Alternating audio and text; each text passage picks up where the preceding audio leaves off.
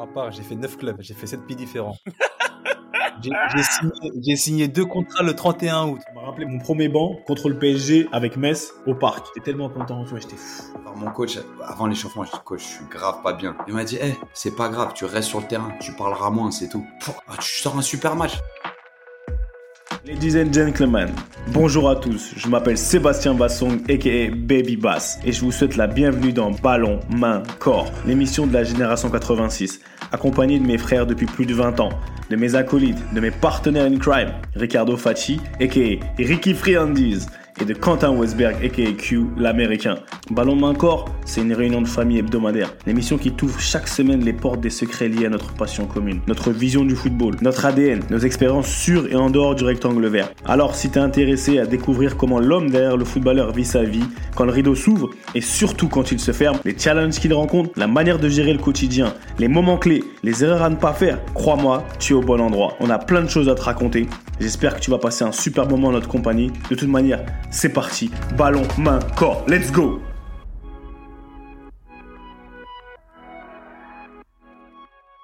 Salut à tous et bienvenue dans un nouvel épisode de Ballon, main, corps. BMC, la réunion de famille hebdomadaire. Comme d'habitude, ça bouge pas. J'aime ce, ce sentiment d'adaptabilité. On s'adapte. On croirait que Ricky, c'est un prof de maths. Friandi, c'est comment Avec ton tableau derrière? Non, ça va, ça va. Là, je suis, euh, je suis au bureau, les gars. Je suis au bureau. Je, suis au boulot, là.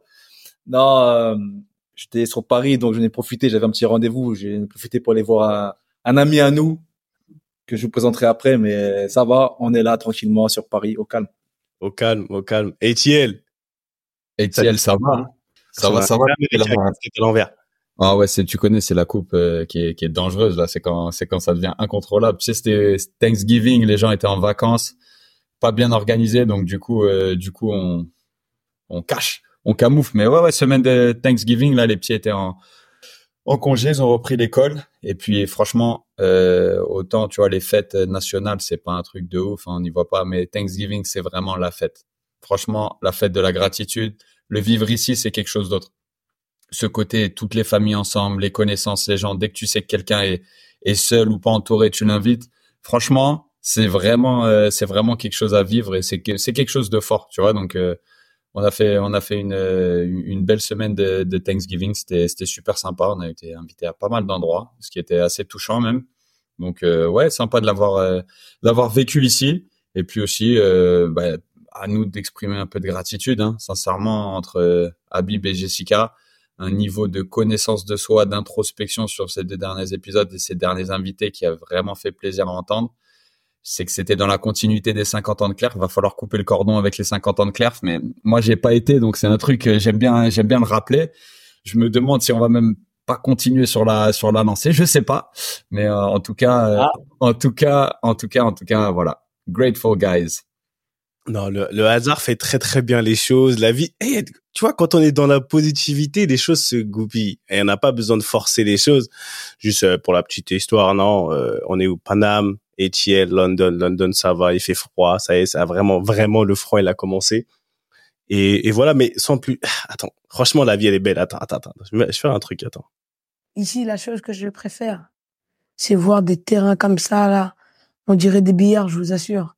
Et euh, le réfectoire, quand on va manger, surtout manger, j'aime ça. j'aime ça. Quand on va manger, on a le choix, je vous assure. C'est merveilleux. Et euh, ces terrains si jolis, verts comme du, comme un terrain de billard, je vous assure. Je vous assure, hein. C'est terrible. Moi, je suis pas très bon à l'école, j'aime pas trop ça. Bon, on peut rien y faire, hein. L'école, c'est l'école. L'école avant le foot, ça passera tout le temps, je vous assure. Mais quand on est... Oh, Ricky, Attends, attends, attends, attends, que là, depuis tout à l'heure, je fais que t'insulter là, j'ai connu Il est là, il est là.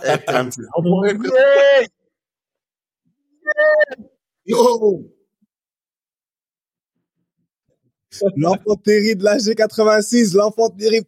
On est tombé, Ricky est tombé sur lui. On a dû, hey, on a dû l'accaparer rapidement. On a pu play, c'est parti. Garde Bélé, mesdames et messieurs. Igo, c'est comment? Bah écoute, tout va bien, mon ami. Euh, euh, euh, comme, comme tu as pu le dire déjà, c'est faut rectifier la chose. Ricardo est venu dans mes bureaux. Déjà. Et il a, pardon, assis à ta place. Hein? T'as dit quoi? Il a pris ses quartiers sur mon bureau, sur ma chaise. Voilà. Voilà. Déjà. Confirme. I- i- Ici, on est là tranquille. Ricky il est venu pour faire un, un petit truc de vite fait avec un collègue. Avec Babacar, Babacar, c'est la famille, il est là. Babacar, il est là. Babacar. Tranquille. Et qui est Gainsbar du, du Mali.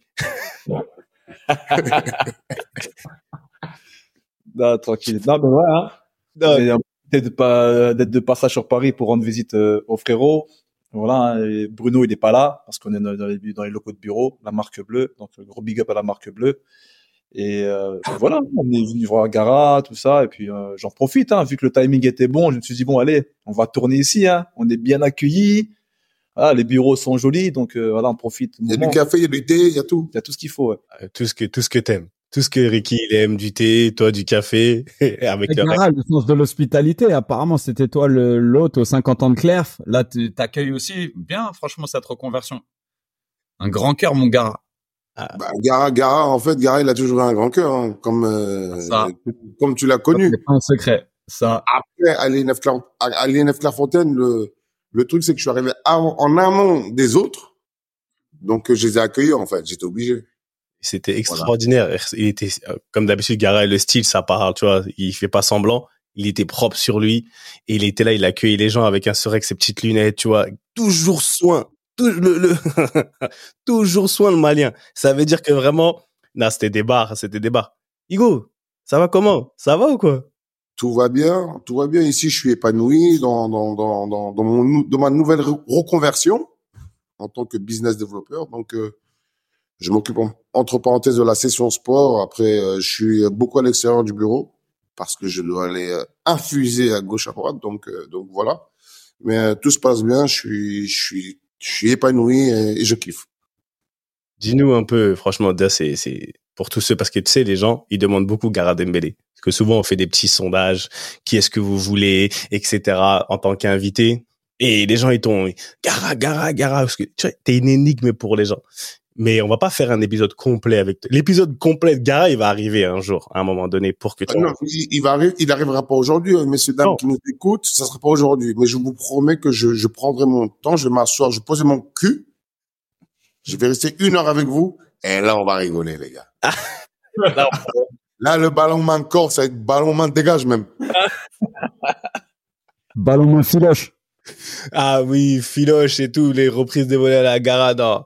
Mais euh, juste en passant vite fait, parce que comme il a dit Q au départ, on va couper un peu le cordon avec les 50 piges de l'INF, on va pas toujours en parler. Mais comme c'était il y a pas très longtemps, c'était comment là-bas pour toi, Gara? Ça t'a fait quoi? C'était juste ce que j'ai vu, on a vu le petit, on a passé sur les réseaux certaines vidéos et tout, mais là, en direct comme ça, pour que tu parles un peu aux, aux gens qui nous Bah, écoutent et qui nous euh, regardent.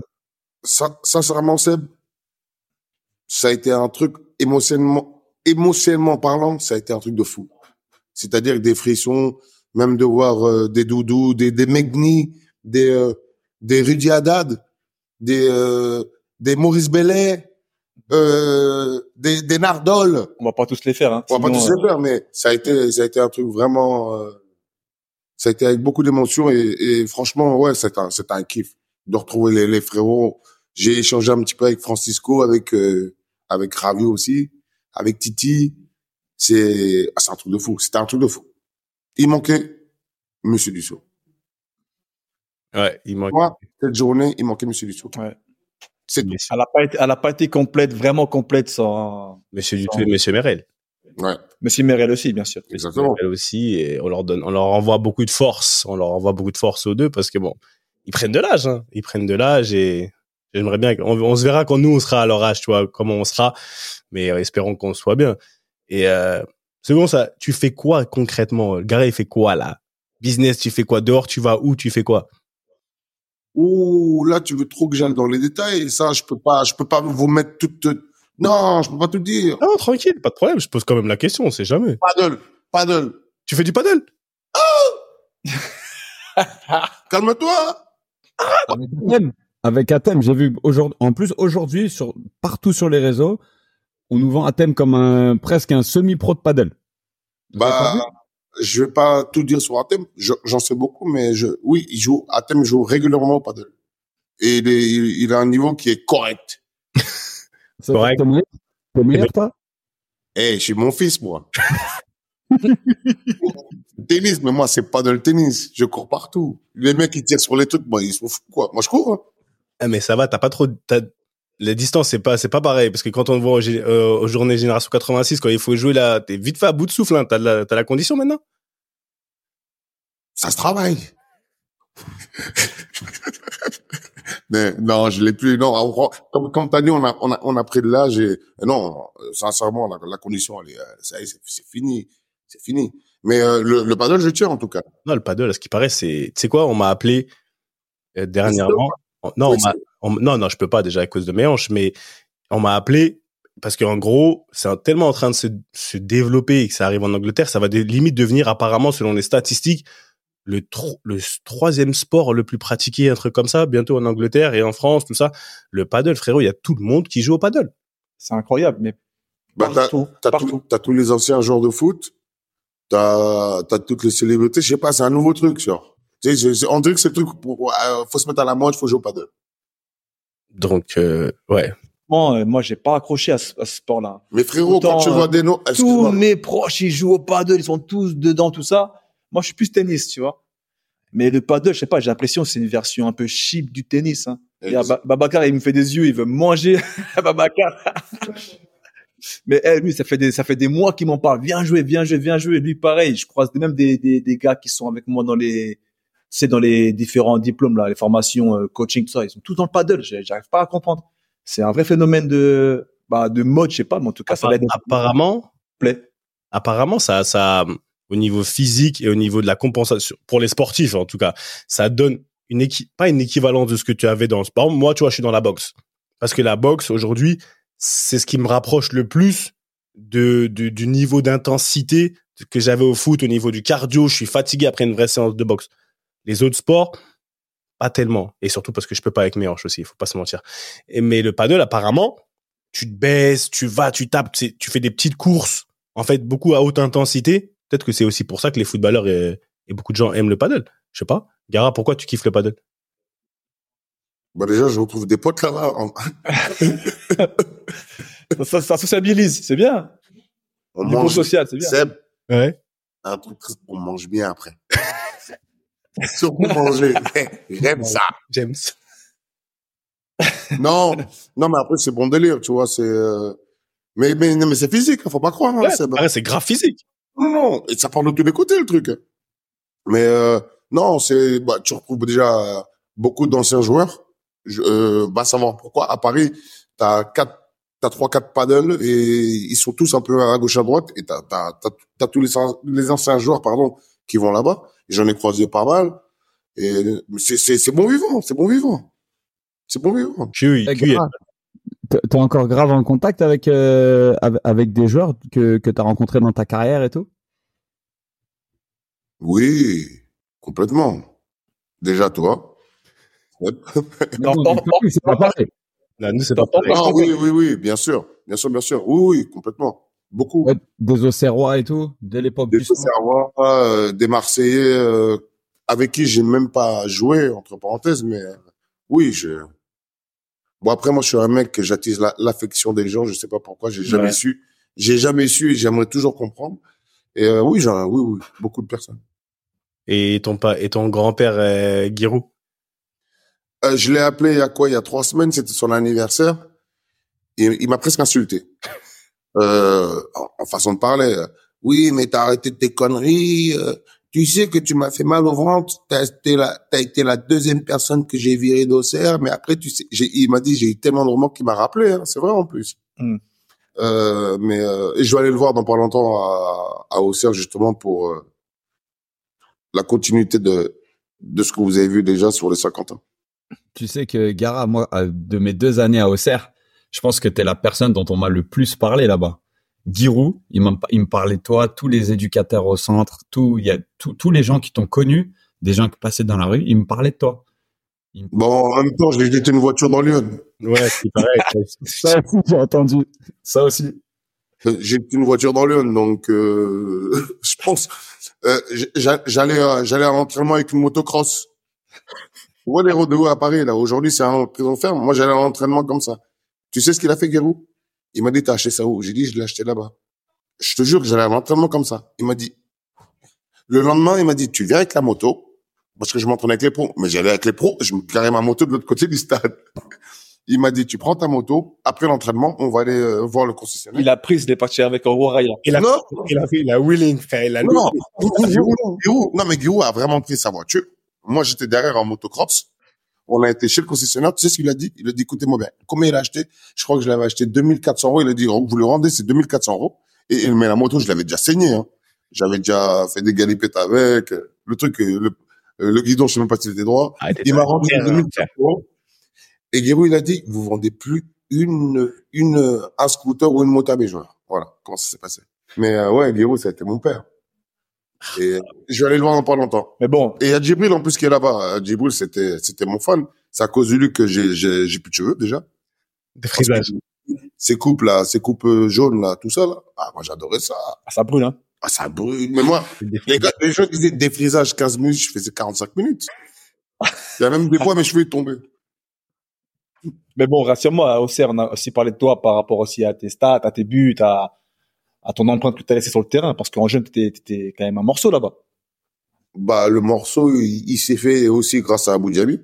Un- une grande dédicace à Abu Dhabi parce que moi j'étais numéro 9 et Abu numéro 10. Donc euh, Quel Abu, cauchemar. Quel Ah, Abou, il enfants.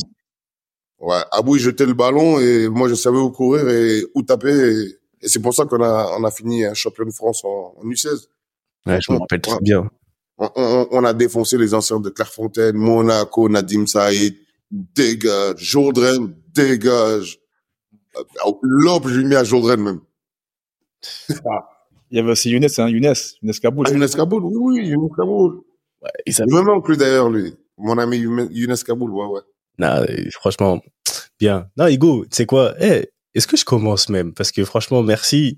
Je vais. Tu pars quand tu veux, hein, parce que Gara, excusez-nous, hein, c'était pas prévu. Gara a un train à prendre, d'accord? Gara doit rentrer chez lui. Donc, euh, si vous voyez Gara s'éclipser à un moment donné dans le sujet de la conversation, au, au cours de la conversation, mais comme il l'a dit, c'était pas prévu. Donc, euh, c'était un préambule de ce qui va se passer. ce qui va se passer Vous n'avez rien entendu encore. le jour où Gara va venir dans le BMC, d'accord? Mais mec, t'as dit quoi? T'as tout dit, messieurs, dames, j'y vais, je. Tu t'es sips et sips-toi bien? Et sips-toi bien, d'accord? Igo, antam, eh, Igo, antampe morombe, hein Allez. Non. Ça fait plaisir de te voir, Gara. à la prochaine et, je, vous- je le ferai vraiment poser calmement avec eux et on va échanger, on va rigoler. euh, Avec moi, vous êtes obligés de rigoler de toute façon. Vas-y, mon gars. À tchuss Dembélé Oh, gars, c'est un ouf. En tout cas, bah, veille. En- eh, pour ceux qui regardent et pas pour ceux qui écoutent, c'est dommage. Vous aurez, pour ceux qui écoutent, bah, vous aurez vu Gara comment il est et c'est exactement le, ah, bah, ce que ça, représente. Voilà, vous avez vu euh, Habib la dernière fois, Gara, c'est comme ça, c'est la réunion de famille, ça bouge pas. en tout cas, eh, je voulais revenir sur un truc. Euh, au-delà de Gara, en plus j'aurais pu faire une transition par rapport à ce qu'il a dit à un moment donné, mais euh, et ça va bien te parler à toi, Ricky, surtout, je pense. Enfin, ça va peut-être t'aider et ça va nous aider à nous tous. Je voulais revenir sur un point ou quelques points par rapport aux derniers épisodes qu'on a fait. J'ai entendu des choses, surtout, surtout quand Habib il est venu, ça m'a fait penser à des choses. Et euh, il y a beaucoup de joueurs qui deviennent coach. Genre, Ricky, tu passes tes diplômes et tout, tu vois. Tu, Ouais. passes, tu passes tes diplômes, il y a des joueurs qui deviennent coach. Et en fait, Habib, à un moment donné, il a dit, vous aviez un débat au tout début, qu'on avait le débat, euh, quand est-ce qu'en gros, à quel moment le football, ça devient un métier, tu vois, on est, on est juste des... Habib parlait du fait d'être qu'on soit collègues de travail, tu vois, plus que... Tu te rappelles quand vous parlez, tu vois, tu parlais de, t'es parti à Reggio, t'étais à Reggio, vous avez, après, vous êtes sauvé, ouais, vous étiez sauvé, vous avez fait deux jours, tu vois, et lui, il disait, ah ouais, laisse tomber, moi, en gros, euh, vas-y, je vous ai trop vu, je me barre. Et toi, t'as dit, mais tu vois, ça devient limite, euh, ça devient un job food business. Ce que t'as dit. Ouais.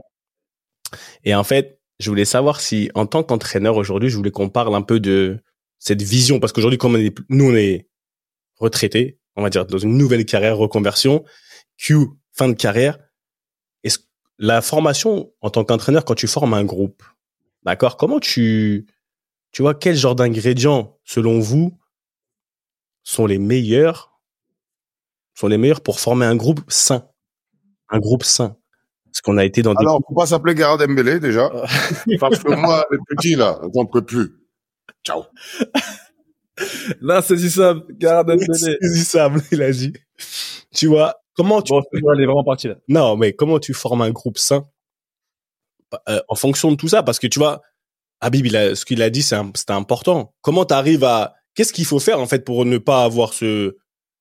Pour pas être des collègues de travail Est-ce que avoir être des collègues de travail, ça te permet de former un groupe sain? Tu vois, dans les groupes que- dont vous avez fait partie, on en a fait partie de plusieurs groupes. Et souvent, vous avez... Q, surtout, tu l'as, tu l'as beaucoup mentionné. Tu l'as beaucoup mentionné. Et aujourd'hui, je veux qu'on plonge un peu dans cette peau de l'entraîneur que Ricky, tu vas peut-être devenir.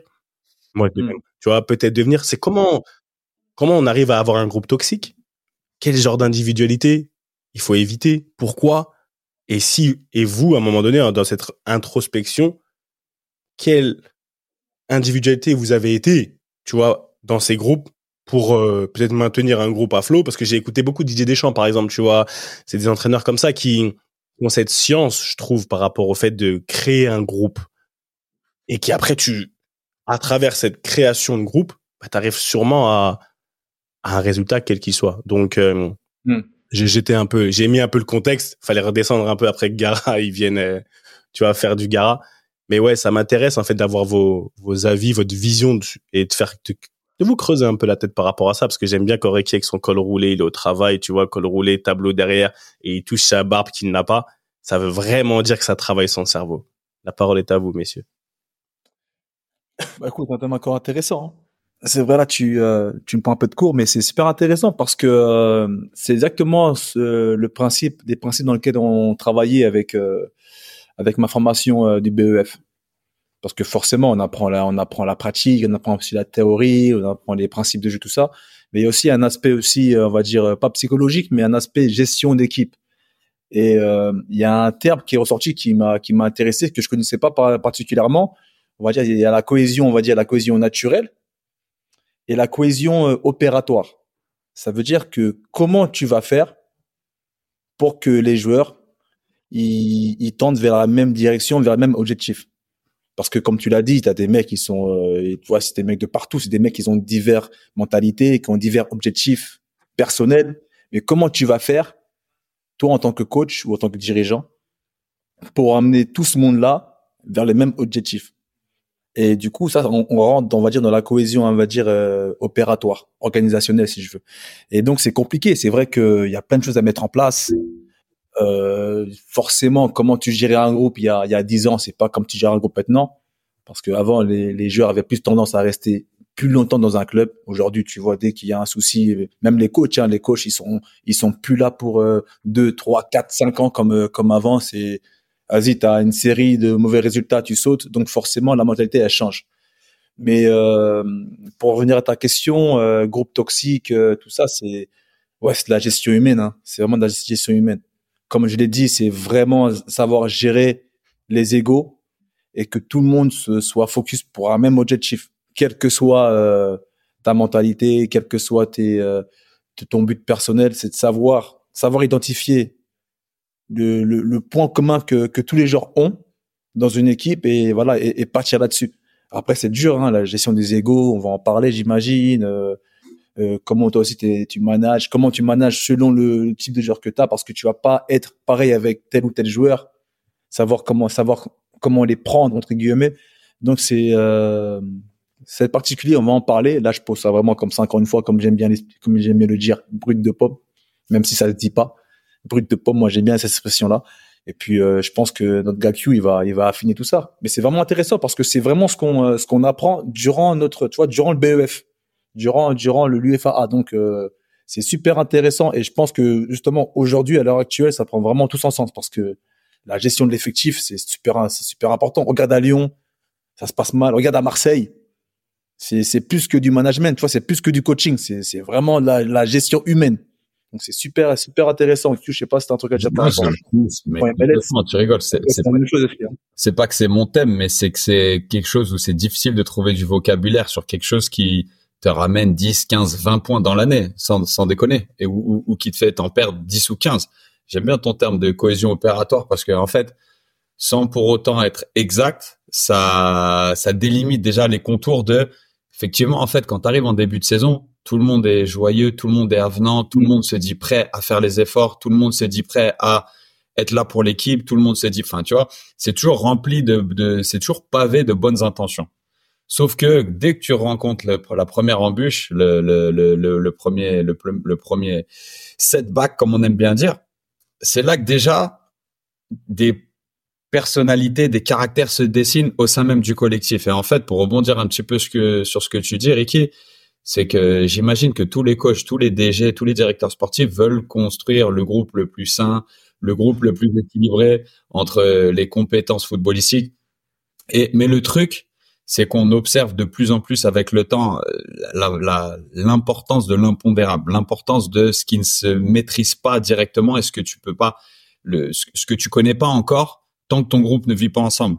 Et c'est là où la culture du club, là où les valeurs du club, là où les valeurs du coach prennent toute leur importance. Vous savez aussi bien que moi qu'en début de saison, tout le monde est prêt à payer les amendes s'ils sont en retard, que tu définis des tarifs super élevés d'amende, que tout le monde est prêt à payer parce que, mais le mec qui a pas joué 10 matchs, les 10 premiers matchs de l'année, qui est même pas dans le groupe, et qui arrive une fois en retard, quand on lui rappelle son amende, elle, elle sonne dix fois moins bien que euh, si tu as joué tous les matchs et que tu es le meilleur buteur en activité ou que tu es le meilleur buteur actuel du club, en fait.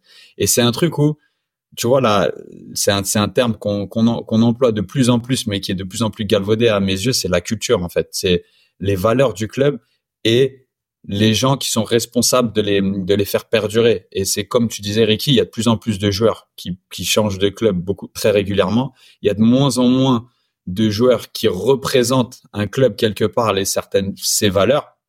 Et attention, on a tous joué avec des joueurs qui étaient censés être ces joueurs-là et qui, au final, quand tu les côtoies, c'est pas vraiment ça. C'est pas mal de politique, c'est pas mal de, donc c'est à prendre avec des pincettes. Mais ouais, c'est un, c'est un très bon thème parce que, parce que dans un football de stats, parce que dans un football très individualiste et égocentré, eh ben, ces impondérables te ramènent 10, 15 points. Et en fait, il y a pas mal de championnats qui te l'évoquent et qui te l'évoquent très, très bien. Et je trouve que la Ligue 2, c'est un bon exemple. Tous les ans, t'as un, t'as les favoris qui montent en Ligue 2 ou une équipe qui a vraiment beaucoup investi et t'as une bande de potes. Là, tu sais pas où ça va les mener, mais Laval, ils sont premiers de Ligue 2 avec quelque chose que tu peux pas trop maîtriser. En début de saison, il n'y a pas un, un spécialiste qui aurait mis Laval là où ils sont. Et tous les ans en Ligue 2, Ricky, t'étais assez bien placé pour le savoir. Ajaccio, tous les cinq ans, ils font une montée avec un bête de groupe. Tu vois, Ouais. Plus avec des individualités incroyables. T'as énormément de clubs qui, avec un bon groupe de joueurs et surtout une super mentalité et, un- et- et vraiment un groupe, tu sais, euh, euh, co- comme on l'entend, qui fait, qui, qui défie un peu les, les statistiques C'est ça. peu extensif à la Q, mais voilà, je j'élargis encore un petit peu le spectre pour entendre ce que tu as à dire, Seb. Non, ce que je, ce que j'ai à dire, c'est que moi, j'ai mon, enfin, mon avis sur la question parce que, comme vous savez, je travaille dans ce genre de, on va dire, d'industrie ou de, formation, former des groupes, former des équipes. Aujourd'hui, euh, par rapport au comportement, tu vois. Mais dans le monde du football, et je le dis à tout le monde, je trouve que le monde du football, c'est vraiment, c'est à part de par euh, le côté populaire, de par le côté mo- monétaire, de par, tu vois. Donc ça génère tellement d'émotions aussi bien chez les supporters et quoi qu'on dise chez les joueurs, parce que voilà, et chez les dirigeants, parce qu'on souvent on oublie les dirigeants, ma, parole, ils sont pour moi, il y a beaucoup, ils sont dans l'émotion aussi. On oublie souvent que c'est des humains. On oublie que c'est des humains qui ont leur part de problème et leur vision du monde, ce que j'appelle leur euh, leur vision de la carte du monde. Tu vois, ils voient les choses d'une certaine manière. Donc quand je réfléchis à ça, je me dis, Habib la dernière fois il disait ouais, étant passé du côté de joueur à entraîneur, donc aujourd'hui sa vision il comprend entre guillemets un peu plus pas euh, pas pas pas ref- refaire ses, pas comment dire recréer ce qu'il a dit mais qui comprend qu'on disait c'est quoi je suis fatigué on est des collègues de travail tu vois on est des collègues de travail mais dans ce comment on est arrivé à ce, à ce, comment dire, à cet état de, on est des collègues de travail? Est-ce que quand on arrive à, à cet état de collègues de travail, c'est que le coach, les dirigeants, peu importe, je vais dire euh, de manière grosse, euh, grossière, ils ont mal fait leur boulot? Est-ce que tu vois ce que je veux dire? Que- Franchement, comment, comment j'aime pas ce terme. Tu sais, dans, dans le football, sortir, euh, tu sais, dans une équipe ou dans une, une- un effectif, parler de collègues de travail, oh là là, j'aime pas ce terme. Déjà, moi, j'ai du, j'ai du mal, encore, encore aujourd'hui, hein, j'ai du mal à concevoir le, le football, surtout le footballeur, comme faisant un travail, tu vois. Le terme, le, le fait de jouer au foot, même un coach, hein, le fait de coacher, je vois pas ça comme un travail. Alors, par extension, dire, on est des collègues de travail, ah, moi, ça me fait mal. Quand Abim m'a dit ça, j'ai fait, oh là là, tu vois, ça m'a fait, bam, ici, là, tu vois. Mais, Mais, euh, en fait, non, non, pas pourquoi. Après, ça va trop loin dans le, mais dans le, dans le monde du professionnalisme maintenant, tu vois, dans la formation, en dans le monde du professionnalisme, de la culture du résultat, quand on a parlé de stats, et dans la culture du résultat aujourd'hui, dans un monde et dans un monde capitaliste, qu'est-ce qui, qui est-ce qui est entre guillemets trop, trop loin? Qui est-ce qui est perdu, enfin, pas perdu, qui est-ce qui est idéaliste? C'est celui qui pense que, ouais, on n'est pas des collègues de travail? Ou celui qui dit, euh, de toute façon, pff, le football, euh, qui n'arrive pas à comprendre que le football, c'est un sport et un jeu avant tout. Mais tu vois ce que Voilà.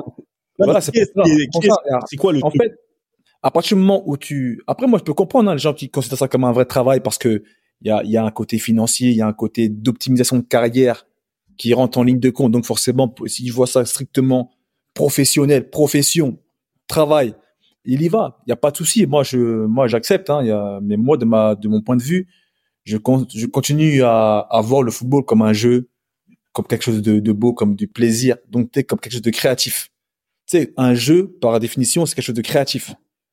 Et c'est ça, c'est ça qui rend, qui rend aussi la chose jo- jolie. C'est pour ça qu'on aime le foot. Voir des belles choses, parce qu'on kiffe, ça gagne, ça perd, les petits battent les plus, les plus gros, tu vois, il y a, il y a, il y a ce soupçon un peu de- d'incertitude qui fait que le football, c'est, top, tu vois. Et euh, si tu prends ça comme un travail, donc c'est quelque chose de très carré, de très, de plus sérieux. Et prendre le foot de manière sérieuse, de manière, comme il a dit, on a fini la saison, tout le monde s'est barré. Waouh! Eh, frère, parce que ça, entre, comme, comme on le dit, hein, ça reste du foot à la fin. Et même, tu as vécu aussi d'aventure. Si toi, tu vis ça comme un quotidien de travail, forcément, à la fin, tu es, en congé, tu profites de, tes congés. Mais là, c'est le contraire. Moi, je pense que ça doit être le contraire. C'est, une, une saison, c'est une aventure. Dans les bons mauvais moments, vous vivez des choses. Vous êtes ensemble. Et justement, après, c'est au coach et aussi au directeur, aux dirigeants de, de, faire vivre ça. Quand on parle de cohésion.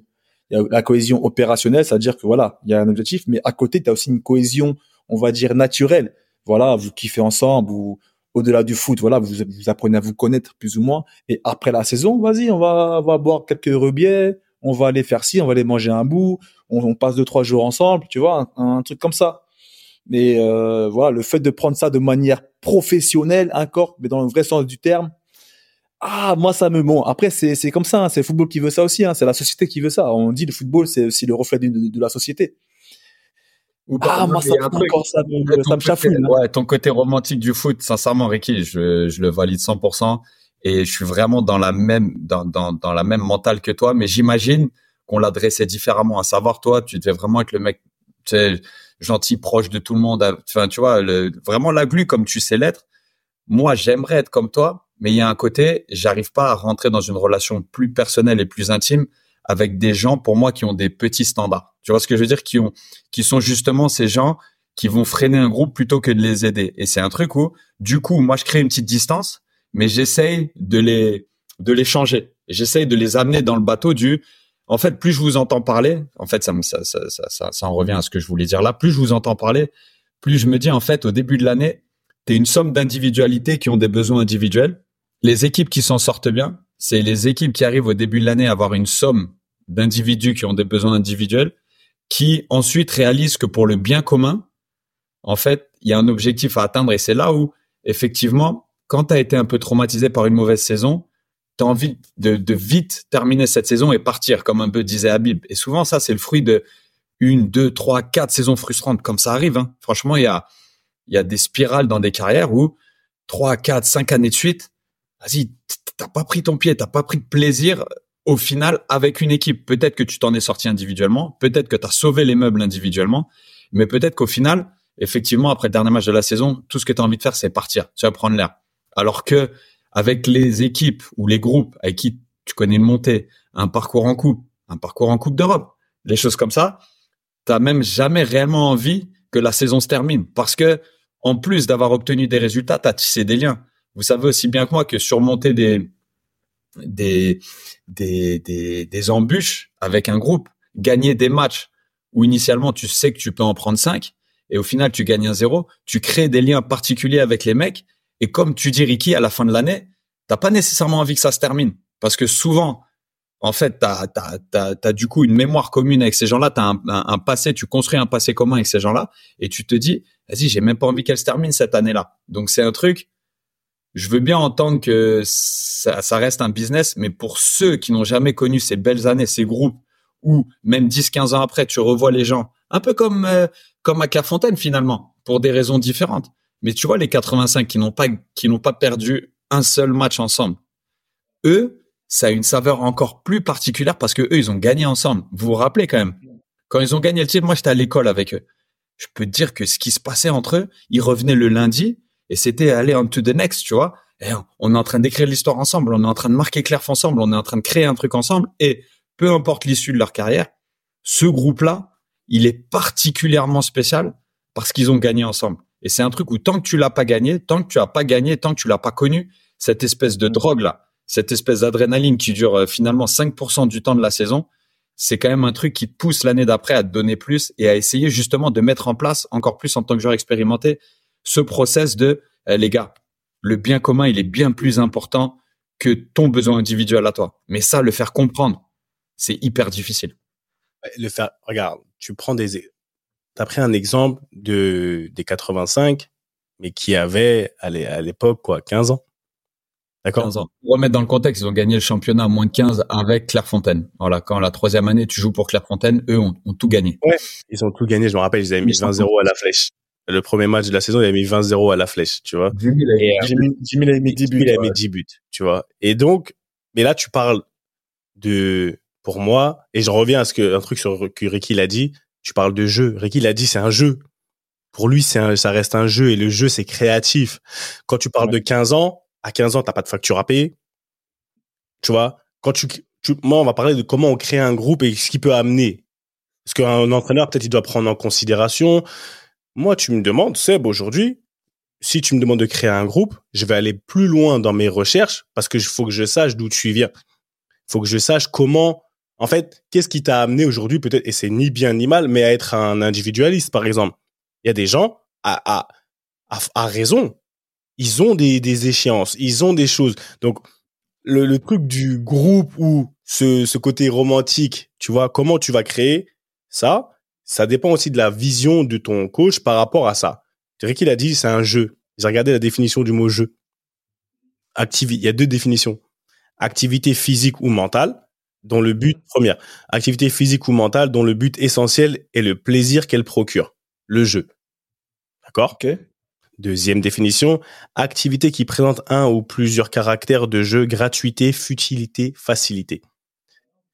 À partir du moment où on devient professionnel, c'est plus un jeu. C'est plus un jeu. Tu vois? Ah, En fait, c'est pour moi, maintenant tu me demandes moi, je parle de mon, mon avis, c'est c'est plus un jeu. Pourquoi? Parce que on est dans des on est dans des choses où le jeu bah il n'y a pas de conséquences directes, on gagne, on perd, on reste ensemble. Aujourd'hui, je gagne pas d'argent, je peux peut-être pas payer mes factures. Je gagne pas d'argent, je peux pas envoyer d'argent au bled. Je, sais pas, tu vois, je gagne. T'as parlé de Quentin tout à l'heure de ceux qui sont qui prend l'amende, d'accord, lui qui a pas joué depuis 10 matchs. Celui qui joue pas depuis 10 matchs, il a pas de prime. Il a souvent il a pas de prime individuelle. Enfin, tu vois, il y a des choses qui sont mises en place dans l'organisation d'un contrat, etc., que les gens ne connaissent pas. Les appearances, on appelle ça appearance. Tu joues parce que tu es sur le terrain, tu gagnes des sous parce que tu es sur le terrain, tu gagnes des sous plus que celui qui est sur le banc. Déjà. Il y a des différences individuelles. Donc, quand, par-dessus tout, tu joues pas, tu as ta frustration, comment, aujourd'hui, et on vient, on te dit, ouais, faut payer au début de l'année, ouais, tu étais plein d'espoir, tu allais jouer. Et là, d'un coup d'un seul, tu joues pas. Et on te dit, en plus, faut payer des 500 euros d'amende parce que tu arrivé une fois en retard. Je te donne un exemple tout bête, tu vois. Donc, à un moment donné, est-ce que je sais ce que tu vis dans ta vie privée là? Et c'est il y en a beaucoup qui en parlent que quand tu arrives dans le vestiaire des pros, bah il y en a ils ont des ils ont des des crédits à payer, tu vois. Il y en a ils sont là, ils sont pas tout le monde. Oui. Donc à partir de là, je sais pas si on peut foncièrement y attacher une notion de jeu et de plaisir seulement. Le plaisir quand tu gagnes. Ouais, mais c'est là, c'est là la, subtilité de la chose. Moi, je pense que ceux qui réussissent, hein, attention, hein, je vais donner mon propre avis, ceux qui réussissent dans le football, c'est ceux qui arrivent à garder justement, malgré tous les paramètres mis en place par le système du football, l'économie, tout ça du football, c'est qu'ils ont gardé cette notion de jeu au foot. Moi, je pense que c'est eux qui arrivent encore à progresser, à prendre du plaisir encore justement. Que moi, pour moi, la notion de plaisir, elle est super importante dans le football. Je suis d'accord avec toi. as pas du plaisir parce que tu peux pas être drivé seulement par la profession, tu peux pas être drivé que par l'argent dans le football. Moi, c'est ma, c'est ma conviction. La Ou alors, profession ne veut pas dire argent, pas forcément. le meilleur de toi-même. Hein? Pourquoi profession? Profession, on dit pour moi, qui dit profession, on dit responsabilité. Pas forcément. Argent, c'est un extension. C'est quoi, regarde? Attends, je t'interromps. T'as regardé la définition de jeu? Ouais, vas-y. Regarde la définition de profession maintenant, Vas-y. ou travail. Profession ou tra... Ah, ok. Profession, profession. Profession, voilà, c'est ce que ta fonction, c'est ce que tu fais. Après, travail, il y a un but, voilà, de rémunération aussi derrière. Forcément. Ouais, ouais. Profession. tu vois, vas-y, cherche, moi je finis un peu moi, ce que je veux mettre en place, c'est que malgré tout ce qui est mis en place autour du football, en effet, il faut quand même garder cette notion de jeu, le football. Tu vois Et je pense que c'est comme ça que tu vas arriver aussi à progresser et à optimiser ta carrière, je pense. Pour ça, il faut pas trop mettre en avant ta, la- la- le, le fait que ce soit quelque chose de rémunérateur ou mettre en avant ça que cette, cette, cette idée de profession en fait, de travail. Ça, ça, moi, ça me gêne un peu. Après, je, je pense aussi on s'éloigne un peu du thème parce que là, on parlait plus de cohésion, je pense. Tu vois Ouais. On parle de cohésion, on va, on va y revenir. transcrit de manière collective. Pareil, le, le coach, il va pas, il va- il- il- je, je connais des coachs hein, qui disaient euh, ouais, vous voulez des primes, faut bien jouer. Et ouais, votre salaire, vous êtes payé tant, vous devez faire ça. Non, mon gars, pour moi, c'est erroné. Ton discours, il doit être axé que sur le jeu et sur. en tout cas, moi, c'est comme ça que je me définirais. Hein, si un jour je deviens coach ou même manager, c'est sur la notion de plaisir, sur la notion d'objectif commun. Voilà, les gars, vous voulez arriver à ce niveau-là. On a joué qu'on voulait, on a dit qu'on voulait jouer le haut du tableau. Bah, voilà ce qu'il faut faire au quotidien. Bam, bam, bam, bam. Prenez du plaisir. C'est ça. Objectif. Faut être ensemble parce qu'on a, on a un objectif commun. C'est là. Après, chacun ses objectifs. Il y en a qui veulent, qui veulent gagner le plus possible d'argent. Il y en a qui veulent jouer dans tel ou tel club. Il y en a qui veulent jouer tant, tant de matchs, marquer tant, tant de buts. OK. Mais si vous voulez arriver justement à ces objectifs- objectifs-là, le tronc commun, il est là. Bah, c'est moi qui, moi qui vous l'impose. Si vous voulez, si toi tu veux jouer au Real Madrid, toi tu veux marquer 20 buts, toi tu veux gagner un million d'euros euh, à l'année, euh, l'année prochaine, ou tu comptes jouer là, les gars, respectez ce tronc commun. Sinon, sans ce tronc commun, tu n'y arriveras pas. Ok, d'accord. Et en plus, ça me fait rire. Et tu vois, euh, je te mets pas on the, euh, on the spot, mais c'est on a on a beaucoup entendu des discours comme ça. Déjà, qu'est-ce qui toi en tant que coach t'aurais voulu, enfin quand t'étais joueur, vous, nous, quand on était joueurs, t'as été dans des vestiaires un peu toxiques? Je sais pas si certains ont été dans des vestiaires toxiques ou pas, ou dans des groupes qui ne, il y avait pas cette cohésion où ça fonctionnait pas forcément. Aujourd'hui, si demain vous deviez coacher quelqu'un, une équipe, quelles sont les, les, les, les, choses, tu vois, que, comment dire ça, je veux dire, les, j'allais parler en anglais, comment dire ça, les, les, les non négociables, et des choses pour lesquelles tu, tu vas pas dans, tu vas, tu dis non. Quel type de joueur et quel, quel principe de, comment en fait tu vas créer ton groupe sain, comment tu vas le créer, sur la base de quoi? Et juste pour euh, finir, pour répondre à ta question, je sais que tu vas répondre, définition de profession, occupation déterminée dont on peut tirer ses moyens d'existence occupation déterminée dont on peut tirer ses moyens d'existence. Deuxième définition, métier qui a un certain prestige social ou intellectuel. Football, Ouais, c'est des bonnes définitions, hein, c'est, hein. tu vois? Donc voilà. Mais Q répond, enfin, répondez à ma question parce que moi, c'est ça qui m'intéresse aujourd'hui. Comment tu fais, vous, en tant que joueur, donnez-moi des exemples de vestiaires sains ou toxiques dans lesquels vous avez été. Et aujourd'hui, Ricky, toi qui passes ton BEF, si demain on te donne une équipe, dis-moi les choses où tu dis, c'est quoi? C'est un nom complet pour tel type de joueur et pourquoi? Ou tel type de situation, tu vois? Ricky pense à des exemples concrets. Moi, je veux juste donner une perspective un peu managériale et des outils un peu managériales, à savoir, c'est normal d'être motivé extrinsèquement et savoir que, que tu sais, c'est le, c'est le, c'est le, c'est la définition de la motivation intrinsèque contre la motivation extrinsèque. Et, et la motivation intrinsèque arrive toujours après la motivation extrinsèque. La motivation extrinsèque, c'est quoi? Attends, attends, je t'avais un truc, j'avais un truc pour toi. Attends. Ah, je l'ai. Ah, El Professor. Ah, We call him El Professor. Ah, c'est là, De 40, tu sais, là. Allez, monteur, attention. Il a tout fait. Ouais, pendant un moment, j'ai cru que j'étais un elfe ou un, ou un Non, extraterrestre. je l'avais, je, je l'avais pour toi. Je savais plus c'est quel bouton, tu vois. Je l'avais préparé un truc Euh, spécial. on coupe pas, hein. on coupe pas. Ok, laisse, laisse-le finir sa, sa pensée. Après, tu vas pas sentir c'est trop bien. Il a parlé des intrinsèques, extrinsèques, etc. Frère, t'es fou. Vas-y, continue. Mais C'est ça, en fait. C'est quoi la motivation extrinsèque? C'est tout ce qui est motivé par l'argent, par l'existence, par le statut social, par le jeu, en fait, par le, par le, par, par la définition de ton existence dans, dans un collectif. Et en fait, une fois que cette motivation est, est, quelque part comblée, c'est là que tu peux arriver dans la motivation intrinsèque, à savoir ne pas faire pour l'argent, tu fais pour le bien commun, pour les bonnes raisons, pour le, pour, pour un petit peu plus les, les choses qui ne se, qui, qui se mesurent pas et qui ne se, qui ne se payent pas et qui ne se, et qui ne se décrivent pas vraiment. C'est les choses qui te font, tu sais, te lever tous les jours. C'est la motivation. C'est les, c'est les choses que tu vas chercher vraiment à l'intérieur. Et en fait, C'est les, les intangibles, quoi. c'est les intangibles, exactement, les impondérables. C'est un truc qui, pour y arriver, faut que, oui, effectivement,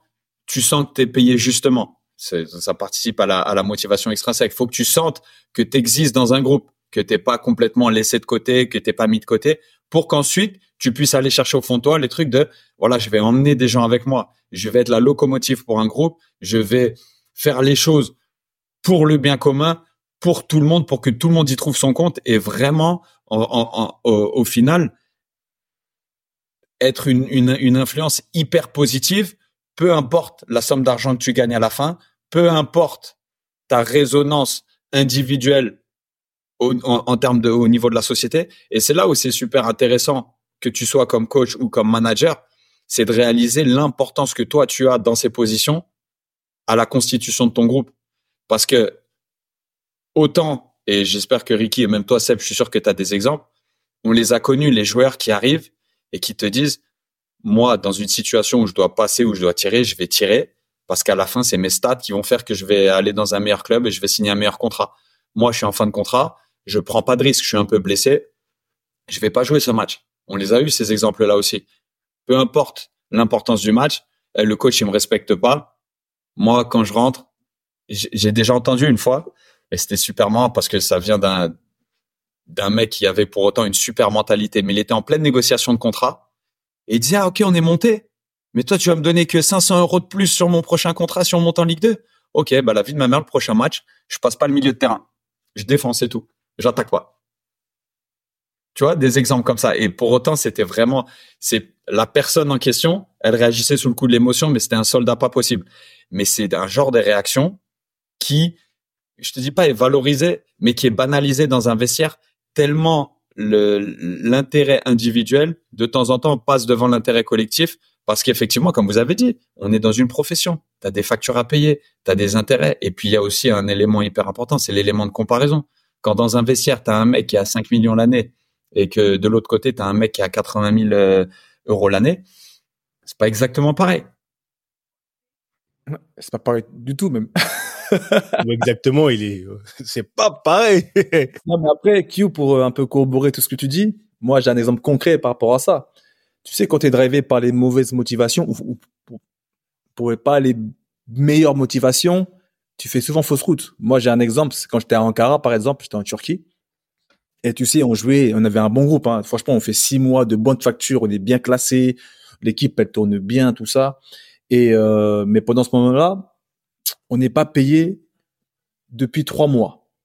Tu vois, donc on est trois mois sans être payé. On arrive en janvier et tu commences à deux trois joueurs qui commencent à dire ouais, mais on n'est pas payé, c'est pas normal, nanani. Et moi, je leur disais, moi, bon, forcément, quand t'es pas payé, t'es pas bien, t'as des soucis, donc tu veux forcément être payé. Voilà, tu t'estimes être lésé. Mais il faut surtout être drivé par les par les bonnes motivations. Pourquoi tu joues au foot? Pourquoi tu te lèves le matin? Tout d'un coup, ces ces mêmes mecs qui étaient super professionnels, super efficaces, super bons au quotidien, je voyais comment ça arrivait en retard. ils commençaient à plus jouer, ils commençaient à jouer en tournant les pieds. Je fais les gars, mais pour ah, moi je leur disais, mais les gars, c'est comment? Vous êtes là sur le terrain, on venait en joue, venez on continue à jouer comme on, on kiffait sur le terrain. Non, on, battait des Galatasaray, on allait faire des bons matchs, on battait Fenerbahçe et tout ça. Non, non, je suis pas payé, je joue plus. Mon gars, donc tu joues pour l'argent. Non, mais tu sais euh, que t'es pas payé. Après, je peux comprendre. Hein, tu peux avoir des soucis personnels, t'as des, comme on dit, des factures, tout ça à payer. Mais au-delà de ça, tu vois, il faut toujours être drivé pour les bonnes raisons. Pourquoi tu, pourquoi tu joues le matin? Pourquoi tu te lèves le matin? Comme tu le disais.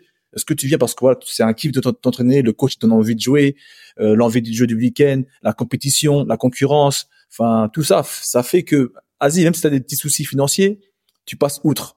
Il y a beaucoup de joueurs qui disaient, j'avais trop de soucis dans ma tête, mais dès que j'entrais sur le terrain, tout partait. Je pensais que ballon et je kiffais mon jeu. Tu vois ce que je veux dire? Et ça, ça, ça doit toujours être le cas. Et ces mêmes personnes, à la fin, qui, qui ont quitté Ankara parce qu'ils n'étaient pas payés, donc ils ont fait FIFA, ils ont, ils sont partis. Je te jure, après, ils ont regretté. Ah, Ankara, ça parce que moi, je continue à jouer. Certes, je n'étais pas payé. J'ai continué. J'ai fini par être payé, donc par, par rester à Ankara. Mais ces mêmes joueurs, l'année d'après, me disaient, ah, je suis parti jouer là-bas, je suis parti jouer là-bas, ailleurs en Turquie ou en Europe. Ah, ça manque Ankara. C'était bien Ankara, hein. Je ouais, mon gars. À la moindre difficulté, parce que voilà, tu pensais que Zeyo, à la fin, t'es parti, maintenant tu regrettes. Tu vois ce que je veux dire? C'est pour ça. Bon, après, c'est un peu extrême. Chacun a son opinion là-dessus, mais en tout cas, moi, je me dis, voilà, les gars, il faut essayer de, de jouer et s'entraîner et performer pour les, pour les bonnes raisons, en fait. Comment tu... Intangible, comme on dit. Ah, mais je suis... Pour moi, on, on pense la même chose. Mais là, moi, je veux ramener du pratique dans le sens où ces genres de joueurs-là, à quel moment tu vas, tu vas le voir que, en tant que manager ou entraîneur, comment tu peux éviter ça? Je ne parle pas de, de, de, de la situation où tu n'es pas payé. Je te parle de la situation où, comme l'a dit Quentin au départ, tout le monde arrive, tout le monde est, tout est beau, tout est rose. En fait, en gros, tu viens, le mec qui vient, tu vas la, tu, tu veux lui faire la, tu lui fais la cour. Un mec qui veut un taf, il va te raconter tout ce qu'il a envie de te raconter. Qu'est-ce que toi, en tant qu'entraîneur aujourd'hui avec un certain, un certain nombre d'années d'expérience, pour construire un groupe sain? Parce qu'une fois que la difficulté elle arrive ou que tu perds, c'est très bien quand tout le monde, quand tout gagne, les groupes ils sont bien. Mais le groupe où il vit bien, même quand tu perds, même quand tu perds, comment? Parce qu'après tu peux perdre une année, l'année d'après, tu vois, tu gardes à peu près la même ossature et tu fais un truc de fou. Et là, tu pars. T'as, on sait pas combien de temps ça prend de, tu vois, de, de cimenter un groupe. Aujourd'hui, comment tu vas faire aujourd'hui pour détecter en amont ces comportements? Parce qu'aujourd'hui, si tu as, si as ce, ce, on va dire, ce skills, tu vois, ce talent de détecter en amont, euh, lui là, il peut être super fort sur le moment, mais quand les choses elles vont mal se passer pour X ou Y raison, comment je peux voir que ça peut devenir un poison pour mon groupe? Ou comment je peux voir que au contact des autres, parce que des fois il y a des joueurs qui viennent s'ajouter à un groupe, tu vois, tu peux croire que c'est une plus-value, comment et c'est ça souvent ça peut faire partir un groupe en tu fumée. T'as parlé de dispar de disparité de salaire t'as parlé de tout un tas de choses. Aujourd'hui de manière tangible la formation d'un groupe sain que tu gagnes ou que tu perdes pour moi elle a l'image de la vision de de son de de de de, de la tête tu vois de l'équipe managériale et le coach à partir du moment où le Choco aujourd'hui lui il est orienté au objectif euh, direct, au, tangible, oseille ou euh, performance individuelle.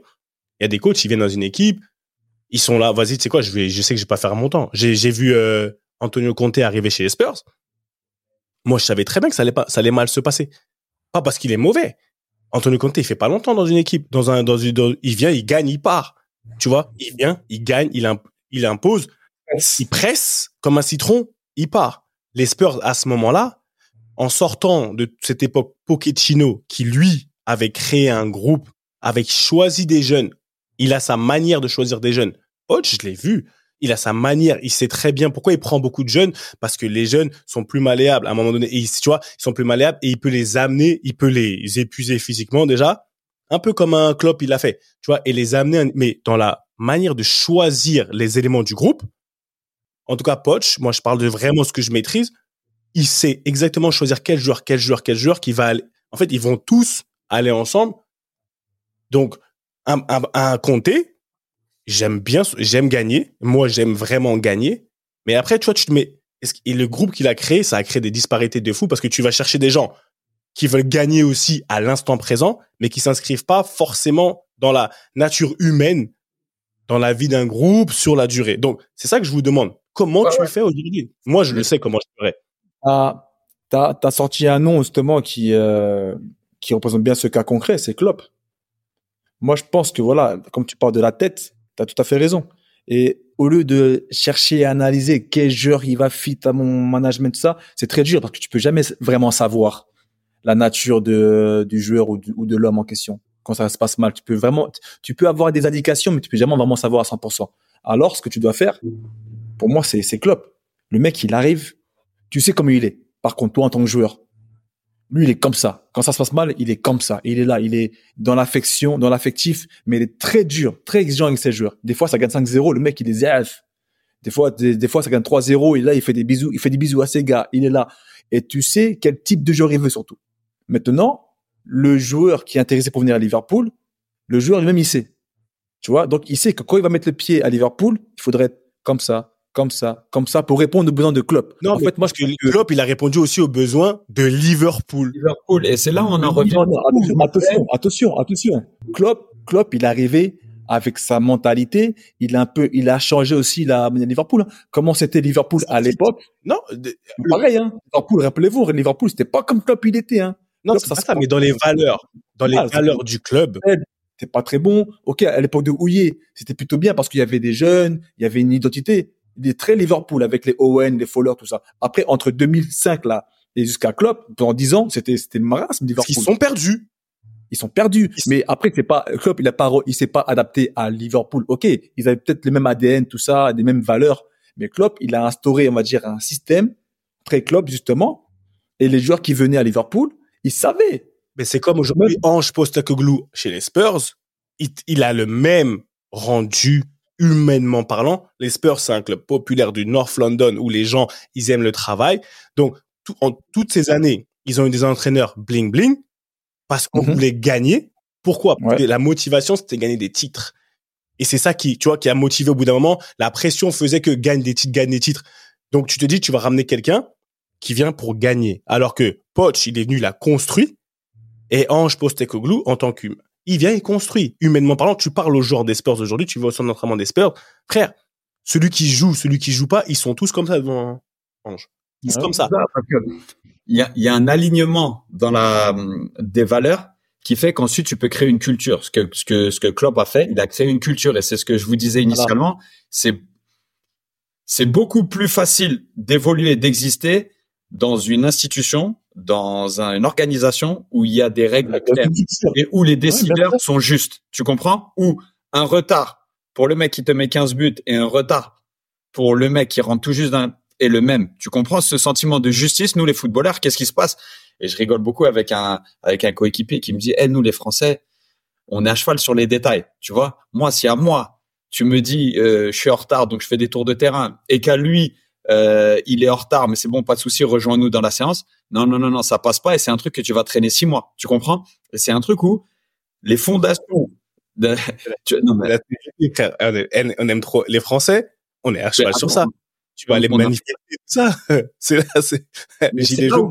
dans la C'est notre culture. Voilà. dans la dans la position d'un d'un bâtisseur comme tu dis c'est parce que que tu le veuilles ou non et c'est j'imagine que c'est pour ça qu'il faudrait qu'on ait un entraîneur rapidement enfin assez rapidement pour qu'on nous dise le temps qu'ils ont pour construire et le temps qu'ils ont pour performer tu vois c'est vrai que c'est un c'est un truc où tant qu'il y en a pas l'un il y a pas l'un d'entre nous qui est entraîneur professionnel on, on on peut pas vraiment savoir on peut juste l'imaginer le deviner mais ce que je veux te dire c'est que il y a un côté aussi où On a eu, on a eu DJ, mais c'est vrai qu'on n'est pas vraiment rentré là-dessus. c'est ça Mais DJ, DJ, il a pas eu de temps non plus, tu vois. Et il a dit, DJ, il a dit, euh, je, je- regarde, je suis arrivé, on m'a, on m'a, on m'a parachuté là. Qu'est-ce S'il n'avait pas été vaincu sur ses six premiers matchs, euh, il ça aurait été un intérimaire. Et c'est- et c'est là où, où c'est là où c'est comprendre en fait euh, comment tu, tu analyses le. Est-ce que le mec qui te met 25 buts dans la saison, c'est nécessairement ton leader? C'est peut-être ton leader technique, c'est peut-être ta figure de proue, mais peut-être que le mec qui donne le là dans le vestiaire, c'est son remplaçant. Peut-être que le mec qui fixe les standards à l'entraînement, c'est le mec qui joue 15 matchs dans l'année. Et c'est là où à chaque groupe sa spécificité. Et effectivement, si Klopp, dans le même état d'esprit, il était pas à Liverpool, mais à Chelsea, est-ce qu'il aurait performé pareil? C'est là où, dans la culture, il y a un alignement de valeurs qui fait que tu colles ou pas, et ensuite tu construis dessus. Et c'est là où c'est vraiment intéressant. Et c'est toi, Seb, qui est dans le développement personnel. Tu as les outils. Et Ricky, que tu veux dans le management ou dans le coaching, c'est un truc. Franchement, c'est la next step dans le sens où, par rapport à ton vécu, il n'y a pas une recette. Conte, il a essayé d'amener l'Inter à Tottenham, plus ou moins. Je pense qu'il s'est pas travesti. Exactement. Il a dit, moi, je fais du Conte partout où je vais. Ouais. Que j'ai les joueurs Il a, qui, il, qui- a, il a voulu ramener la Juve à Tottenham, ouais, en effet. tu vois? Et c'est un truc. Vas-y, est-ce que c'est pas archaïque? Est-ce que notre métier, est-ce que notre notre passion, notre euh, le sport qu'on kiffe et qui nous qui fait qu'on est tous là, il n'y a pas une vérité à chaque endroit par la culture de la ville, par l'incidence géographique, par le championnat dans lequel tu joues, par rapport aux valeurs des joueurs. Nous, on parle des Français, nous ce qu'on est la CGT, on est des grévistes, on est des mais en même temps, face à face à l'imprévu, face à face à la pression, qu'est-ce qu'on se dit? On se dit, Eh, j'ai beau faire une semaine d'entraînement catastrophique, moi en match, je suis là. Tu vois, il y a un côté, c'est- un peu ça dans notre comportement aussi. Et c'est un truc. Est-ce que cette subtilité, pour un manager, pour un entraîneur, elle n'est pas à connaître justement quand tu construis ton groupe? Et c'est ça le, le, le bon côté du d'avoir été sur le terrain et savoir que ouais, effectivement, peut-être que les Argentins, ils ont tendance à avoir ce genre de comportement. Les Hollandais, c'est vrai qu'ils ont ce genre de comportement. Ah, les Espagnols, quand ils sont ensemble, ils ont ce genre d'habitude, ce comportement. Alors qu'est-ce qu'est-ce qu'on peut utiliser pour faire en sorte d'avoir la meilleure version sur le terrain, mais qu'elle n'impacte pas l'équilibre d'un vestiaire? Et c'est là où, franchement, c'est kiffant. Et le jour où on va être arrivé, on va se poser autour d'une table, ça sera avec plaisir que je partagerai des des insights parce que j'ai ma j'ai, je pense, mes réponses, tu vois. Et, et, et ma réponse première, ça serait valeur, valeur, valeur. Justice, justice, justice. Moi, c'est sans, Ricky, t'as dit. Encore une fois, tu vois, ah, vite fait, Seb, avant, avant que j'oublie, t'as as dit valeur, valeur, valeur, justice, ju- justice, justice. Des valeurs immuables. C'est des valeurs immuables. C'est des valeurs qui bougent pas. Après, c'est un mix entre adaptabilité et, ce- et la culture que tu, euh, que tu imposes. Donc, il faut un peu de flexibilité, tu vois, pour un coach. Et en- encore une fois, je me répète, mais c'est ce que Klopp l'a réussi à instaurer. Il est rentré, t'as dit justement, Seb, à Liverpool. Il s'est adapté, on va dire, à la culture. Il s'est imprégné de la culture. Il a vu comment ça marchait là-bas. Et il a ramené un peu son, euh, son côté un peu affectif, son côté aussi euh, exigeant quand il le faut. Tu vois, un peu le bâton et la carotte. Il a su le manier à perfection. Et le mix, après, il s'adapte aussi, euh, va dire, à la culture, à l'ADN, à la géographie du, du, du club. Liverpool, c'est particulier comme club. Il, comme il a dit, hein, il a pas ramené Borussia à Liverpool, lui. Hein. Tu vois ce que je veux dire? Il, il a réussi à faire en sorte de créer un truc nouveau, novateur. Un mariage. Et les mecs, ils se sont adaptés. Les joueurs, ils, ils, s'est- pas dit, euh, je vais prendre lui parce que, bien sûr, il, il se l'est dit. Mais il s'est dit, bon, je vais prendre lui, je vais prendre des Mané, je vais prendre des Salah. Ouais.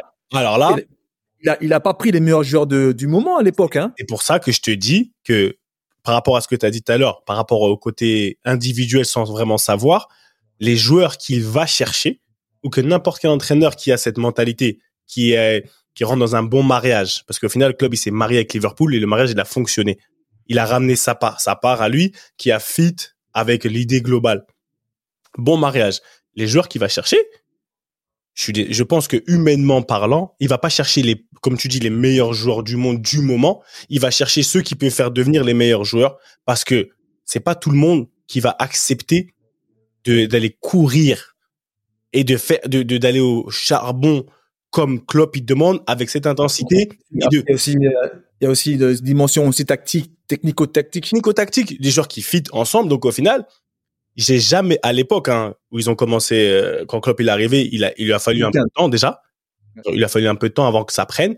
Et une fois que ça a pris, quand il va pas chercher Jordan Henderson à Sunderland, etc.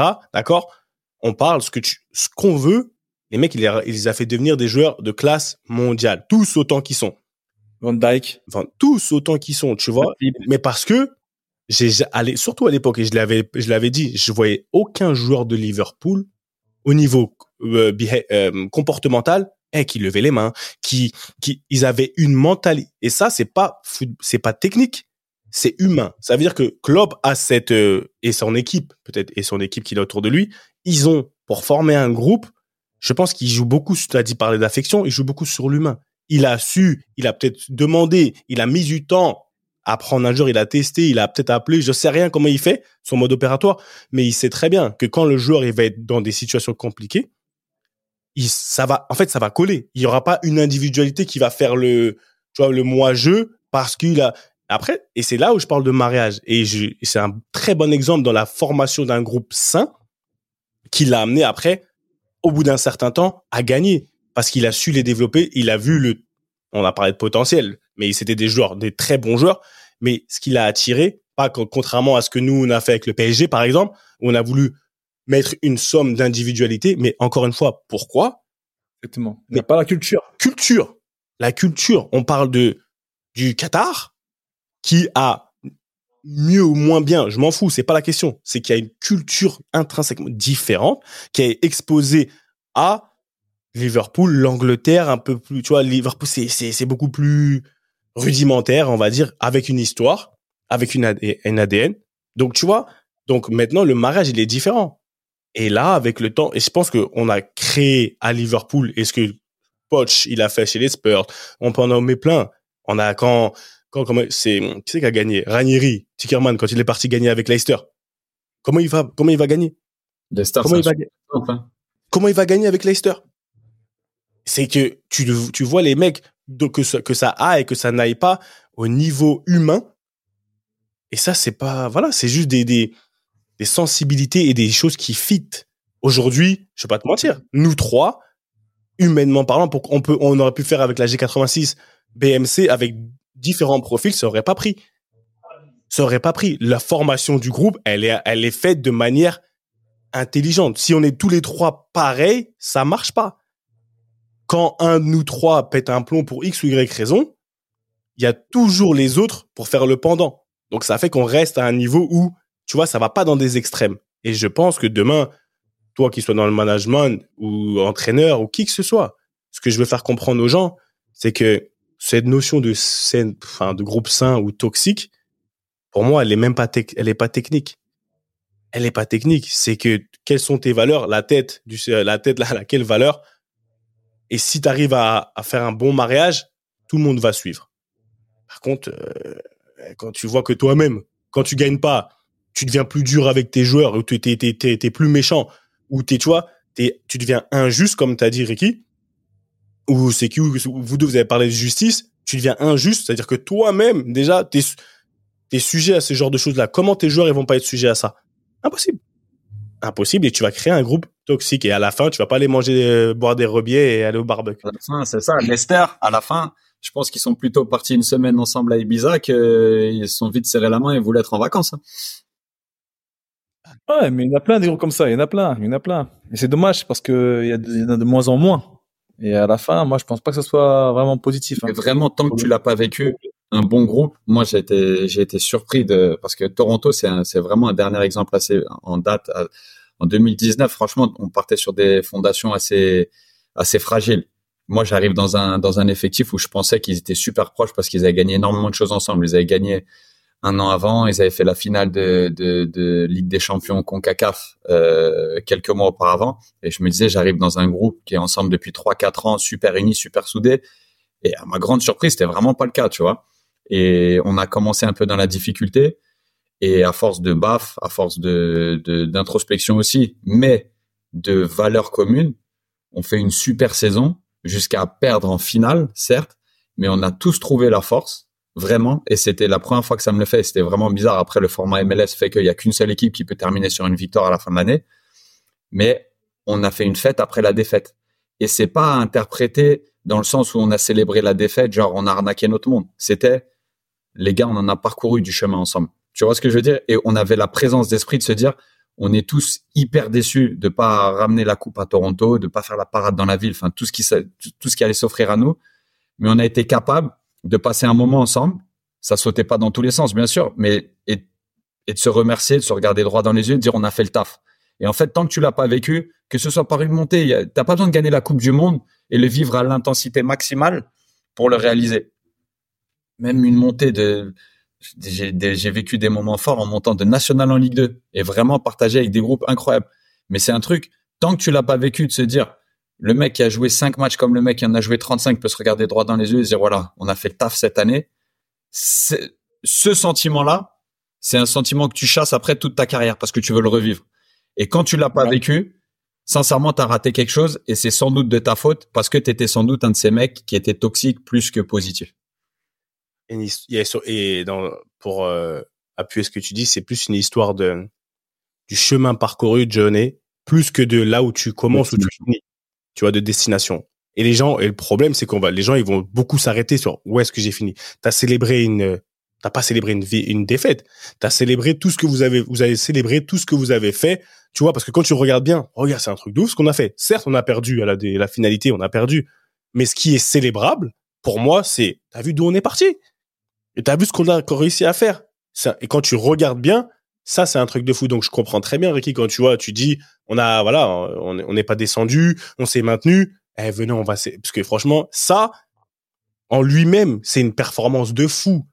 Regardez ce que ça nous a, regardez ce que ça nous a pris, coûté, humainement parlant, les efforts, etc., de celui qui a joué, de celui qui a encouragé. C'est ça qu'il faut célébrer. Et ça, c'est un groupe sain pour moi. Tu vois, là, Voilà. t'arrives avec un groupe qui, on s'en fout de la finalité. C'est pas ça. Certes, c'est mieux. C'est cerise sur le gâteau, tu veux. Et, là, il y a des intérêts financiers, ce que tu veux, même individuels. Là, la finalité, tu peux mettre des intérêts individuels. Mais quand tu vois ce que tu as parcouru, là, tu peux être fier de toi. Et pour moi, quand tu arrives en tant qu'entraîneur ou directeur général à créer des, à mettre ensemble des joueurs qui pensent comme ça, qui vont regarder plus ça, ma parole, d'une manière ou d'une autre, tu vas gagner. Ouais. Tu vas gagner. Et gagner, c'est pas soulever la coupe. Mais tu vas gagner. Et là, tu as un groupe. euh, Donc après, je sais pas, hein, c'est. célébrer le voyage. Il faut célébrer le voyage parce qu'à à la fin, c'est euh, c'est encore c'est comme une boucle. hein. À la fin, c'est quoi l'objectif? C'est d'être une meilleure personne, une meilleure personne de soi-même. Oh putain. C'est tout. Oh, C'est ça. Ça revient à la même chose à la fin. Tiens, Oh là là. Mais vraiment, on va travailler ensemble, les frères. Franchement, c'est bien ça. J'aime ce que j'entends. Franchement, j'aime ce que j'entends. En tout cas, eh, ça dit quoi ce week-end du côté de, je sais pas, t'es où, Rambouillet? T'es où ce week-end? Ce week-end, euh, je suis, je suis là, je suis euh, à la maison. J'ai pas de, je crois, que j'ai pas de plateau ce week-end. J'ai pas de, j'ai pas d'obligation médiatique. Donc je pense que je vais être avec mes petites Versailles. On a un match contre Meudon, 18 terrain. Eh, by the way, vous êtes fait sortir par euh, Noisy-Sec ou pas? Non, on, a, on est passé. Ah voilà, tu fallait dire ça à Habib. Habib, t'as dit ils, ils allaient perdre. Voilà. Ah, elle a dit ça? Non, non, non. C'était un 2-0 à l'aise. Bon, tu connais Noisy, hein. C'était un peu Ouais. chaud dans les tribunes, ça, mais c'est tranquille. Ils, ils ont cassé, ils ont cassé un peu notre camionnette là euh, en, en partant les rageux, mais tranquille. Après, euh, non, mais après c'est une bonne équipe. Hein. Pour une pour une D2, une D2 c'est une très bonne équipe. Ils ont rien à faire en D2, c'est c'est des très bons joueurs. Après, bon, c'est 93, hein. C'est le talent. Et non, non, là on, on tombe contre QVI à domicile. Donc euh, c'est une équipe nationale de 19 19 NAS, mais bon, on va faire le taf, j'espère. Dans deux semaines, on joue et là, euh, on joue Meudon en championnat, mais tranquille, ça va, ça suit son cours là. Mes petites Versailles là, ils se développent bien aussi. Le vacancier, le vacancier et autre, euh, autre Atlantique, pas autre manche comme l'avait dit Olivier. On est là, nous, c'est dans un rythme de, de off-season très très famille. Euh, trois fois par semaine, j'accompagne mon fils qui s'est fait opérer des croisés. Euh, à faire les soins, euh, à faire les soins le matin au centre d'entraînement avec moi. Donc moi, je m'entraîne pendant ce temps-là et lui euh, fait fait des soins avec euh, avec notre kiné qui le qui qui qui, a la gentillesse de s'occuper de lui pour et le booster et le mettre dans des conditions euh, un petit peu exceptionnelles, tu vois. Et puis en même temps, on en parle souvent entre nous, mais je pense que c'est pas mal qu'il voit l'environnement dans lequel j'évolue et qu'il voit que bah on le soutient d'une part et de l'autre que bah moi je taffe pendant que lui aussi il taffe. Et c'est un truc où on est dans la transmission comme par ce podcast comme pour tout, même dans l'éducation qu'on veut transmettre à nos enfants, dans dans les hommes à 360 degrés qu'on aimerait, qu'on voudrait, qu'on qu'on tend, euh, c'est la direction vers laquelle on tend, être le, le plus complet possible. Bah, c'est ce qui euh, c'est ce qui agrémente mes journées, mes semaines, donc dans un rythme beaucoup plus léger, très famille. Mais moi j'ai déjà repris l'entraînement finalement, ma ma pré prépa ou le comme disait Hilton, à un, à un certain moment on peut on peut pas s'arrêter quoi. Donc euh, donc voilà, j'ai coupé une semaine et demie et ça y est maintenant je, re- je remets progressivement certes, mais avec euh, avec une certaine intensité le la machine en route pour euh, bah, pour être prêt, pour être prêt. Ah ouais, non, c'est bien, c'est comme euh, Chris, Bien, bien. Chris, il a dit, euh, on se donne rendez-vous l'année prochaine, Chris Mavinga, shout out, tout. Mais ça veut dire qu'il aussi, il a commencé, la saison commence maintenant, tu vois, la saison, elle commence maintenant, une semaine et demie, non, ça gratte déjà, on est reparti. C'est comment? Moi, ce week-end, euh, première ligue, euh, un peu de première ligue, et En ouais, France ou euh, BBC en Angleterre, BBC, BBC, je dois faire Sky aussi euh, dans pas longtemps. Et voilà, non, on essaye. En ce moment, on voyage un peu beaucoup. On, se balade, France. Ang- Je reviens un peu plus, bah, un peu plus souvent en France. euh, Parce que voilà, pour des obligations professionnelles, on va dire, le réseau, le traf s'étend. Et ce qui est bien. Comme, vous aimez bien dire, qu'il aime bien dire, tant qu'on est busy, ça veut dire qu'on a envie et c'est très bien. Donc ouais, on est, on est occupé et on essaye, non, on essaie de, de, de délivrer un, bon message et de rapporter, d'être une plus-value dans tout ce qu'on fait. Tout ce que je fais, j'essaie d'être une plus-value et ça, ça, va, bien se passer. Donc, dans tous les cas, donc, euh, donc voilà, c'est ce qui va se passer ce week-end. Tranquille, franchement, tranquille. Ça devient une habitude, mais c'est bien. Chaque, à chaque jour suffit sa peine, tu vois. Chaque fois qu'on rentre sur un plateau, je crois qu'on est, je sais pas, on a un micro en main, quel que soit, on essaye de, voilà, de faire la diff comme on essaye de faire la diff sur le terrain. C'est une mentalité. D'accord? C'est une, c'est une mentalité. Et euh, big euh, shout out to à, à Louis hein, pour la main. C'est pas la main tendue parce que ça serait ça serait compliqué de, de l'associer à une main tendue. En tout cas, shout out au quatrième larron parce qu'il fait bien le taf. Merci pour euh, les moyens techniques et audiovisuels mis à notre disposition. Notre notre cher euh, petit frère Louis parce que allez allez le suivre Louis Mouko sur les réseaux. Il fait bien du travail. Il fait Notre, notre, notre agent marketing. non, notre notre gars sûr et, et voilà. En tout cas, les frères, merci beaucoup et comme d'habitude, hein, je pense que on a bien parlé, j'ai bien aimé. C'était back and forth, on a fait du bruit. Hein Et Gara. merci, voilà, Monsieur Dembélé, il a donné, il a donné Un rendez-vous. Il nous a donné Ouais. rendez-vous pour un épisode exceptionnel. Il vous a donné le ton. Donc en tout cas, allez le suivre sur les réseaux. Je sais même pas si Garel a des réseaux. Si je pense qu'il a des réseaux, allez le suivre, allez le pousser, taguez-le sur le début de l'épisode. Comme ça, il viendra plus en- le plus rapidement possible. Et on a Sur les réseaux, il est impossible à suivre. ah non, c'est c'est les- c'est je sais pas si c'est qui le diable de Tasmanie entre Q et Gara, mais en tout cas Le diable du Mali, lui, le diable de Bamako. Et quand il faisait ça là, c'était extraordinaire. Gara, vous avez vu comment il était excité? C'est exactement comme Monsieur Ravieux. Des fois, il l'attrapait en train de faire des trucs. Monsieur Dembélé, allez hop, basket par cas, allez hop, vous tournez. C'était BMC. À la semaine prochaine, beaucoup d'amour. On est ensemble. Q. One love. Comme toutes les bonnes choses ont une fin, la réunion de famille ballon main corps de cette semaine est terminée. Mais t'inquiète pas, on va pas loin, on revient très vite. J'espère que t'as kiffé passer un peu de temps en notre compagnie et que t'en as appris un peu plus sur ce grand mystère que peut représenter le quotidien, le mental du sportif de haut niveau. D'ailleurs, si t'as vraiment apprécié, n'hésite surtout pas à nous donner de la force sur les réseaux sociaux pour la génération 86. On dit souvent que tout ce qui se passe en famille doit rester secret. Bah là, tu sais quoi On brise l'école on t'autorise à en parler, à partager ces réunions familiales avec le plus de monde possible. Fais tourner et partage nos valeurs avec passion. Et au fait, si tu veux retrouver tous nos autres épisodes, c'est super simple, comme un contrôle passe. Ils sont sur toutes les plateformes traditionnelles d'écoute.